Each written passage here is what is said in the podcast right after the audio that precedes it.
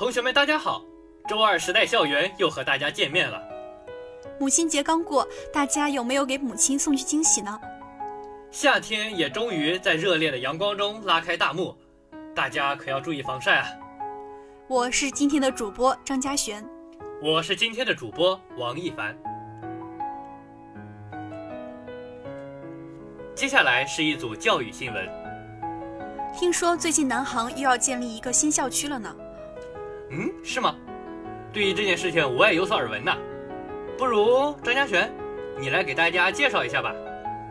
近日，南京航空航天大学与常州市人民政府、溧阳市人民政府在溧阳分别签署了战略合作框架协议、合作办学框架协议，标志着南航大与常州市以共建南京航空航天大学溧阳校区、合作发展通用航空产业为抓手的全面战略合作正式启动。据协议，三方将建立长期的全方位多层次合作关系。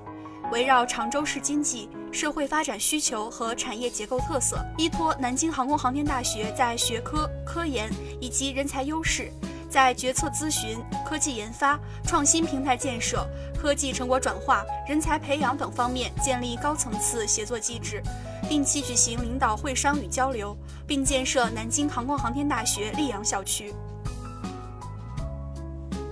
哎，张江璇，你听说过 ESI 吗？没怎么听说过，哈哈，这你都不知道啊！ESI 可是和我们学校息息相关的。那你给我们大家介绍介绍吧。基本科学指标数据库 ESI 是基于 Web of Science 所收录的全球一万一千多种学术期刊文献记录而建立的计量分析数据库。ESI 已成为当今世界范围内普遍用以评价高校、学术机构。国家或地区国际学术水平及影响力的重要评价指标工作之一。ESI 已成为当今世界范围内普遍用以评价高校、学术机构、国家及地区国际学术水平及影响力的重要评价指标工具之一。据 ESI 此前最新排名数据，我校工程学世界排名一百三十，较上期上升二十四名。工程学前百分之一的机构总数为一千三百零四，首次进入 ESI 全球排名千分之一。目前，我校已有四个学科进入 ESI 全球排名百分之一，分别为工程学、材料科学、化学和计算机科学。王一凡，你听说了吗？最近又有一批工信部领导干部要来参观我校了呢。这个我倒是有所耳闻。想必我们大名鼎鼎的郑永安书记又要陪同了吧？工信部直属机关党委巡视员、工会主席姚晓林率队就统战群团工作来我校调研座谈。我校党委书记郑永安、纪委书记杭玉新以及相关部门负责同志参加了座谈会。姚晓林主席听取了学校的汇报和介绍，肯定了南航在党建、统战、人才培养、校园文化建设等方面取得的成绩。并感谢南航长期以来对工信事业建设与发展的大力支持。他希望通过更多的方式促进部属高校大学生与部机关及事业单位实习交流，加强工信部与南航部属单位与南航之间的联系。哎，张家璇，你听说了吗？最近永恒之蓝可是在国际上掀起了轩然大波呢。什么是永恒之蓝啊？哎，这个该死的永恒之蓝！害得我答辩资料都不敢往电脑上存了。哎，那我也要小心了。近期，不法分子利用 NSA 黑客武器库泄露的永恒之蓝发起了病毒攻击，世界多国，包括国内多所院校出现勒索软件感染情况。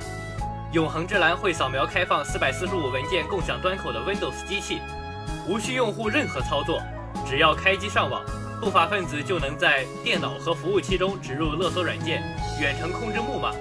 虚拟货币挖矿机等恶意程序，磁盘文件被。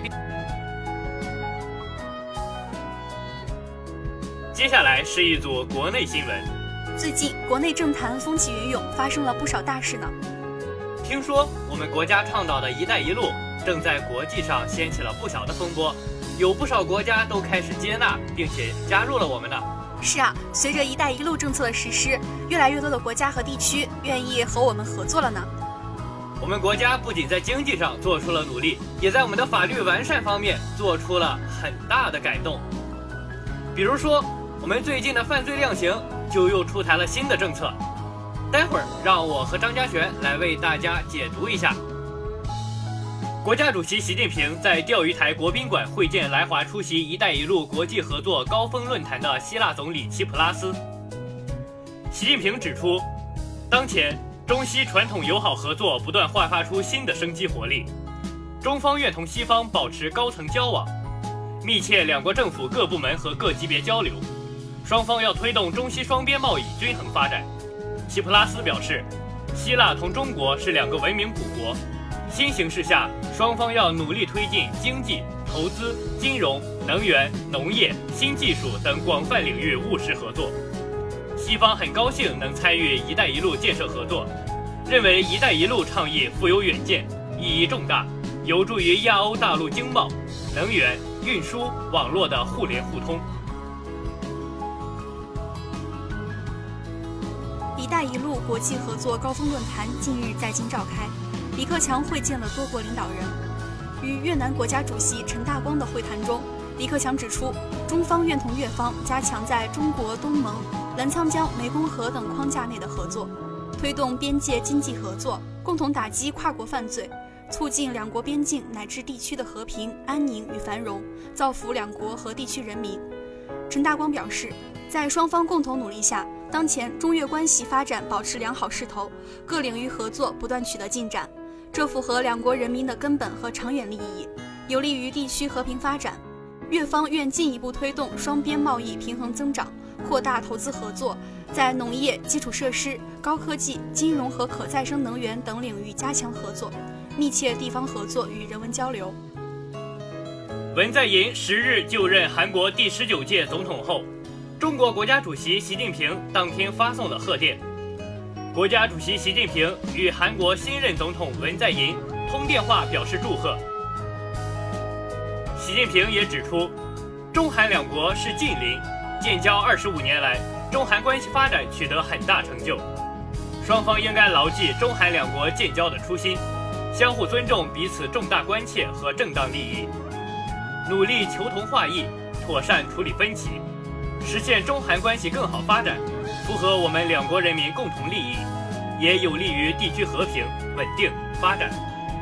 文在寅表示，他赞同习主席对两国关系的评价，韩方高度重视韩中关系，愿同中方共同努力，使双边关系高水平发展，并推进务实的战略合作伙伴关系。期待着“一带一路”建设为包括中国和韩国在内的沿线国家和地区带来繁荣。最高人民法院日前制定关于常见犯罪的量刑指导意见二，决定近日在全国第二批试点法院对危险驾驶等八个罪名进行量刑规范改革试点，其中关于醉驾量刑的规定引人注目。量刑指导意见二明确，对于醉酒驾驶机动车的被告人，应当综合考虑被告人的醉酒程度、机动车类型、车辆行驶道路、行车速度是否造成实际损害以及认罪悔罪等情况。准确定罪量刑，对于情节显著、轻微、危害不大的，不予定罪处罚；犯罪情节轻微、不需要判处刑罚的，可以免予刑事处罚。这意味着醉驾一律入刑的规定有望松动。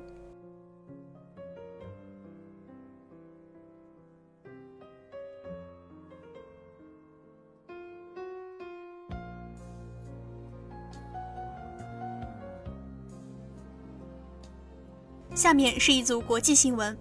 世界那么大，每天都有大事发生。接下来，让我们看一看韩国、美国、俄罗斯、德国分别都有哪些事件发生吧。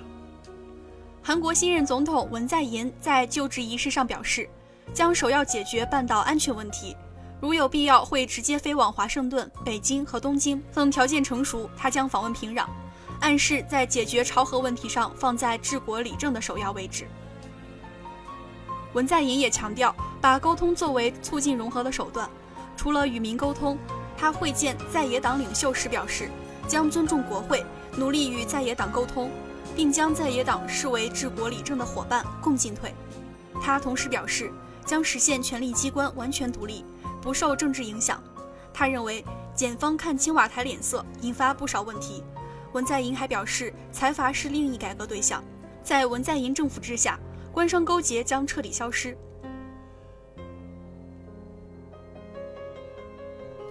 据报道，纽约市的公社辩护人对该市市长白思豪的一项提案表达不满。该项提案建议拒绝向有过严重犯罪前科、面临被驱逐出境的移民提供法律援助，而辩护人认为这是对移民享有正常法律权利。而辩护人认为这是对移民享有正常法律程序权利的否决。在白思豪拟议的年度预算中。一千六百四十万美元的拨款用于为纽约移民提供法律服务，但他也表示，在纽约市认定为严重或暴力性的一百七十起犯罪中，移民若涉嫌参与其中任何一起，则将不会对其提供法律，则将不会对其提供律师法律服务。虽然律师、地方议员和民权运动人士支持该项拨款议案。该议案有望大幅增加对移民的法律援助，但他们也聚集在市议厅的台阶上，抗议该议案中的不公平规定。依据犯罪前科决定法律援助，会剥夺一些人依法享有正当法律程序的权利。德国总理默克尔的发言人塞伯特宣布，默克尔将在法国新总统马克龙就职后的翌日与其会晤。默克尔在本届法国大选造势期间，早就会晤了这位法国亲欧洲的中间派总统候选人，而且马克龙获选后，他就立刻热烈祝贺他。塞伯特并未对法德两位领导人会谈的主题多加琢磨，不过大家都殷切期待默克尔与马克龙能更多会讨论欧盟改革的问题。在法国新总统周围的人都强调法德两国间关系对启动欧洲计划的重要性。从法国这边来说，期盼一些优先项目联合工作，如安全、经济、投资、社会保险、打击倾销以及派遣工问题的讨论。德国财长朔伊布勒说，他认为法国可以履行承诺并成功缩减其赤字。俄罗斯总统新闻秘书佩斯科夫表示，普京总统将亲自为一队俄国防部特种部队军官颁奖。在叙利亚，他们在两天时间内抵挡住了人数数倍于自身的武。装分子的进攻。该十六名俄特种部队军官在叙利亚阿勒颇省前线地区向空军提供位置坐标信息时，遭到武装分子攻击。接战后的两天两夜里，他们打退了三百多名武装分子的进攻，摧毁了敌人的一辆坦克、两辆装甲运兵车和一辆装满炸药的自杀式汽车。武装分子损失惨重，狼狈后撤，俄军无人牺牲。所有此次在叙阿勒颇省立功的俄罗斯军人都获得国家最高荣誉，该队指挥官获得俄罗斯英雄称号。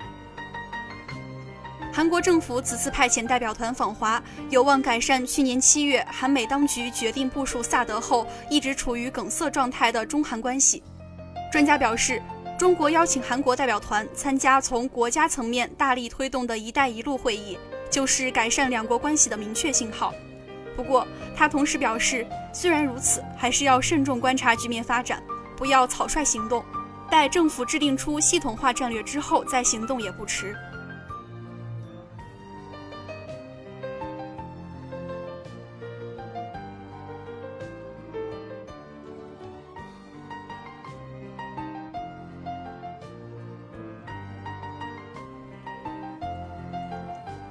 接下来是一组科技新闻。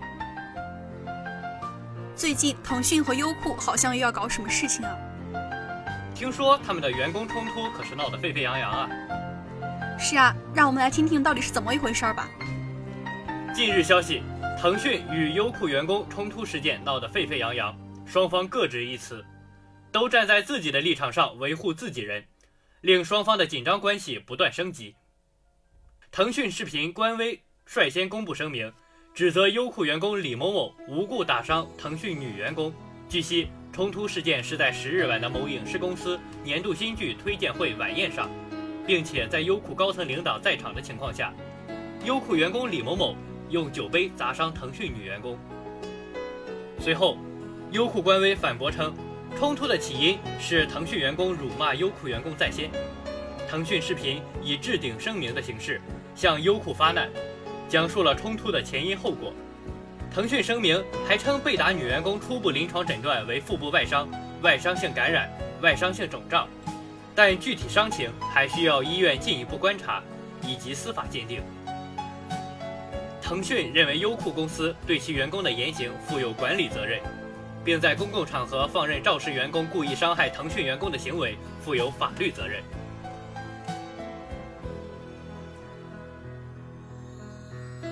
张家璇。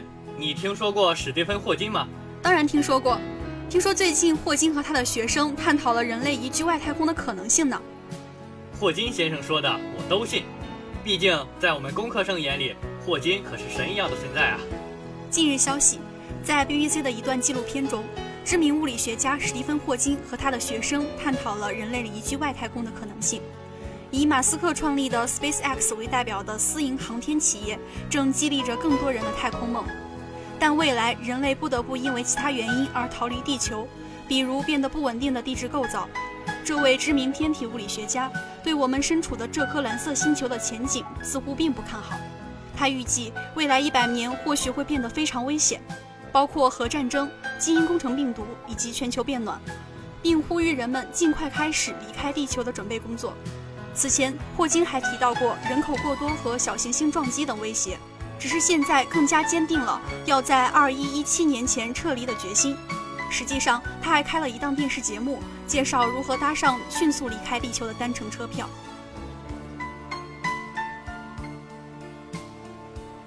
嘿，王一凡，你听说了吗？最近苹果公司又出新产品了呢。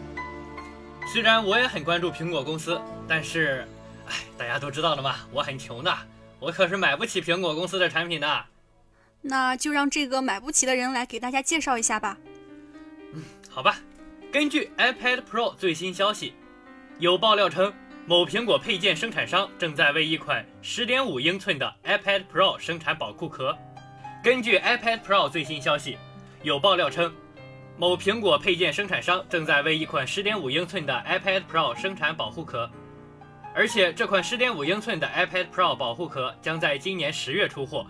这似乎也意味着苹果公司将于六月发布新的 iPad Pro，并将搭载 A10X 处理器、无边框设计。根据 iPad Pro 此前消息，苹果似乎一直计划以10.5英寸的新 iPad Pro 取代9.7英寸的版本。目前，苹果既有两个版本的 iPad Pro，还有9.7英寸、配置稍低的 iPad，两者差价为1700元人民币。互相的定位稍有重叠。从爆料可以看出，苹果迫不及待要发布一款新的 iPad Pro，以和 iPad 更好的区分开来。张嘉璇，我们南航在校区内不允许拥有自己的自行车，那么你出行都是怎么解决的呢？现在不是多了一个共享单车吗？用摩拜和 ofo 啊。但是你知道吗？摩拜和 ofo 这两个冤家。最近好像打官司了呢，不如你来给大家介绍一下吧。近日消息，作为共享单车领域内的两个领军品牌，摩拜和 ofo 最近陷入了一场公关危机，双方不约而同地陷入了贪腐丑闻之中。有媒体援引某平台上 ofo 员工言论，称 ofo 区域经理存在贪污。次日上午，摩拜高管同样在报道中被以转载个人用户在社交网站上的言论的形式被指贪腐。令人惊讶的是，上述新闻中大量引用社交平台上的匿名信源，但给企业或负责人划定的罪名直指洗钱、贪腐严重。在 Google 上搜索 “ofo 摩拜贪腐”，截至五月十一日，相关新闻链接已经超过一万三千条，但目前没有任何证据表明上述来自自媒体、行业媒体的报道属实。五月十一日，ofo 和摩拜对上述报道进行了辟谣。但一时间，共享单车似乎与贪腐挂上了钩。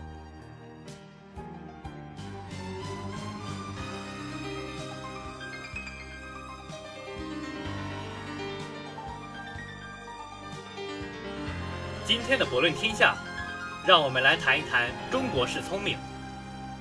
中国式聪明，使得钻空子、走关系成风，贪腐、地沟油莫不与此相关。杨慧茹几年前与信用卡公司斗智大胜，获得了社会某些人士的声许，各媒体也封她为卡神。杨慧茹最近开了一家网络顾问公司，并频频上媒体打知名度。笔者认为，一个是非不分、道德低落的社会，才把类似杨慧茹的行为视之为英雄之举。在美国，你去商店买东西，事后不论任何理由都可以退货还钱。因此，有一些人过几天要出席重要宴会，就去买一套名牌衣服，穿去赴宴之后再去退钱。美国商店还有一桩好事，买贵了可退差价。于是有些人就趁平时不打折，但尺寸颜色较齐全的时候，把货品拿来，等到大减价的时候再把收据拿回去退差价。这些人对自己的行为洋洋得意，还到处宣扬自己的聪明，甚至纳闷儿为何众多的别人这么的愚蠢，不会利用这个漏洞，把占人家便宜看成聪明，把占人家便宜看成聪明，把投机取巧看成能力强。把挑拨族群看成和解共生，真是价值错乱了。从卡神，笔者想到了股神巴菲特。此地许多股友在讨论巴菲特的选股标准，往往忽略了他一再强调的：他非常重视一家公司 CEO 的诚信，不够正派的公司他绝不考虑。今天你会钻法律漏洞，明天你掌权了就会去修改法律，让自己的违法变成合法。这几年来，我们看过了太多这样的例子了。美国商店无条件退货的机制，与日本到处漏洞的法规，都建立在信任的基础上。当信任瓦解，社会也就会崩溃。也因此，他们可以容忍政客做错事，却不容许政客说谎。我们则是假道真实，真亦假。每个人都虚虚实实，整个社会是在怀疑的基础上运作。思维影响行为，而个人行为又可以扩及影响企业服务、社会运作。听说去罗马搭乘地铁时，有售票机却没有验票机，那到底如何确认乘客有没有买票呢？那这样地铁不就铁定亏钱吗？这是我们的一贯想法，总是想要替自以为的小聪明或者小便宜寻求应对之道。对于意大利人而言。我们会问这种问题才奇怪，搭车为啥不买票？乘车怎么可以不买票呢？两方想法当下有了差异。如果你真的想知道，是不是可以不要买票搭车？可以，的确可以入站搭车，但是你要确保不会被富有正义感又鸡婆的意大利人发现，因为他八成会去举发你，到时候罚款可是车价的数倍。而且丢脸还丢到了国外去，真是赔了夫人又折兵。建立信任不容易，却很重要。当彼此的信任度越高，管理就越少，路走对了就不怕遥远。当彼此信任度越高，管理就越少，彼此方便，成本自然下降，工作也就越愉快。相反的，彼此猜忌、防范、围堵、监督，不但降低生产力，工作也被动不愉快。各位亲爱的伙伴，您是否也发现，当您和周遭朋友、同事处于信任的环境中，做起事来都非常的有效率，而且默契十足？但是处于猜忌和不谅解的情形下，任何事物都进展得很不顺利。您了解了这些道理，从现在开始就将心胸打开，用开放的心情、信任的态度来对待每一位伙伴。或许刚开始会发现吃了很多亏，大家都还是防来防去，那还是因为你的伙伴还不司空见惯。看完后您作何感想呢？从我做起努力，让中国式聪明滚出中国，我们都不想活在一个崩溃的社会。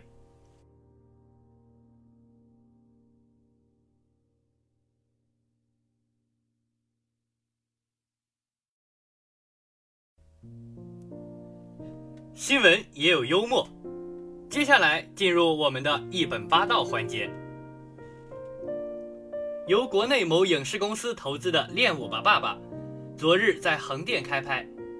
该片讲述一男子年轻时想成为太极大师，为国争光，但未能如愿，于是转而训练俩女儿。俩女儿每天五点起床练太极，最终练成神功。最后。大女儿一人与 NFL 三名职业队员同场竞技，她凭沾衣十八跌，将三名橄榄球运动员摔得找不着北，最终大获全胜，为国争了光，也实现了爸爸的梦想。美国斯坦福大学的几位教授通过观察上万名志愿者的身体数据发现，腿长的人在智商方面比常人低约七个百分点，用俗话说就是腿长无脑。原因是腿越长，下半身吸收的营养就越多，脑子吸收的就相对较少。因此，大街上看到的大长腿完全没必要羡慕，而是应该给他们投以同情的目光。龙龙，我代表我女儿向你道歉，要不你俩再处处？中国一名叫马克龙的小伙，今天一早就接到一个大妈的求亲电话，原来是马克龙和大妈女儿相过亲，当时因为条件不好被当场拒绝，而今天早上大妈听说马克龙当上了法国一把手。惊慌以为女儿错过了一个总统女婿。经佳节办多年研究，决定将五四青年节之后的五月五日定为中年节，用于感谢中年人为世界进步做出的巨大贡献。据悉，今年可过中年节的年龄范围为一九七七年到一九九七年出生的人。尽管中年节不是法定节假日，但佳节办鼓励，但佳节办鼓励中年人今天偷个懒。能把今天完成的工作和作业留到明天。